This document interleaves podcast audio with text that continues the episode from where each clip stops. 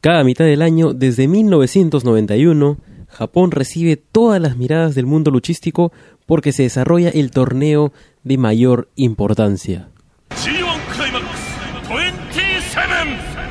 Quinta fecha del G1 Climax 27 y tercera fecha del bloque A.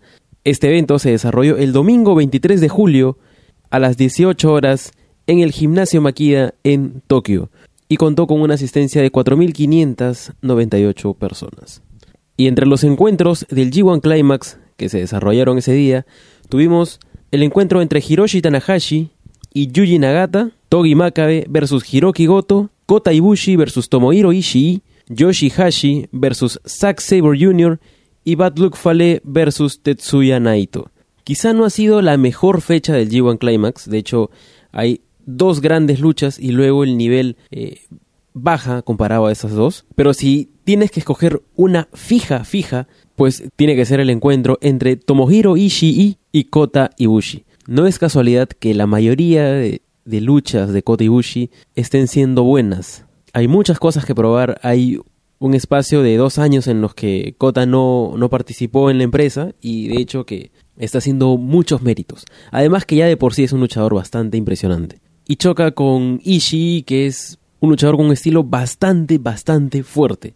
Así que la emoción está garantizada. Pero no solamente esa lucha es la que tiene altas cargas eh, dramáticas y de momentos que nos hacen sorprendernos un montón, sino que el otro encuentro que también posee las mismas características se dio entre Yuji Nagata y Hiroshi Tanahashi. Desde que el público se enteró que era el último G1 de Nagata, lucha tras lucha lo han estado apoyando al máximo. Se siente todo un rugido, todo, todo el, el coliseo siempre de su lado. Entonces ver la reacción de la gente cuando se enfrente al antiguo Ace of the Universe y al que fue y para muchos sigue siendo el top face de la compañía, se genera un ambiente bastante interesante. No quiero dar más detalles, ¿no? Porque creo que ya cualquier cosa que diga podría ser considerado como un adelanto de lo que viene, pero créanme que no decepciona para nada. Luego de estas dos luchas, que fueron, como digo, las más ranqueadas de la fecha, podría ubicar el encuentro entre Zack Sabre Jr. y Yoshi Hashi. Cuando Zack Sabre Jr. no tiene un catalizador que lo haga eh, ponerle toda la energía, entra este Zack Sabre que no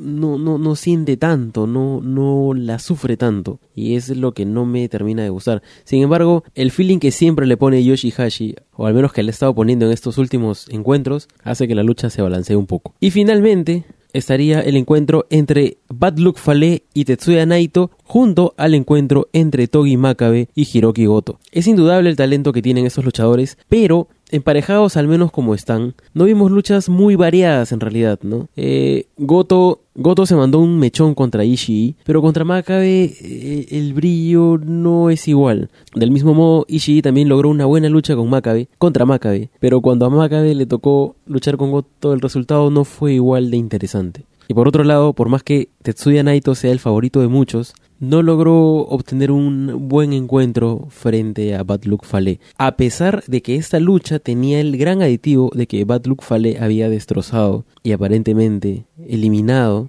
a Daryl Takahashi, el pequeño gato mascota de Hiromu Takahashi. Esto anticipaba una lucha de venganza en la que Naito iba a sacar cara por, por el pequeño Daryl, pero se quedó un poco ahí, ¿no? Como que en promesa. Creo que la magia de, de Fale solamente dura para Okada y para Tanahashi y no se extiende mucho hacia el resto. Veamos si es que en las siguientes fechas, cuando le toque luchar contra Kotibushi, brille otra vez. Entonces, con eso cerramos la quinta fecha del G1 Climax y nos ponemos al día para, ahora sí, traer un programa diario, o bueno, casi diario, al mismo tiempo de las fechas que se desarrollan en Japón. Mañana es la fecha número 6 del torneo en total y la fecha número 3 del bloque B. Seis fechas y nos quedan todavía 13. Así que pasen la voz. Recuerden que pueden acceder muy rápido a este show ingresando a la dirección mullet.pro slash G12705 y pueden encontrar todos los shows dedicados al G1 Climax en mullet.pro slash G1 Climax, o sea G1 Climax. Recuerden también que pueden encontrarnos en Facebook, Instagram y Twitter como arroba mulletclubpe. Y dicho esto, me despido, yo fui Juan, ya le agarramos el ritmo al G1 y nos vemos mañana en la sexta fecha del mejor torneo de lucha libre mundial.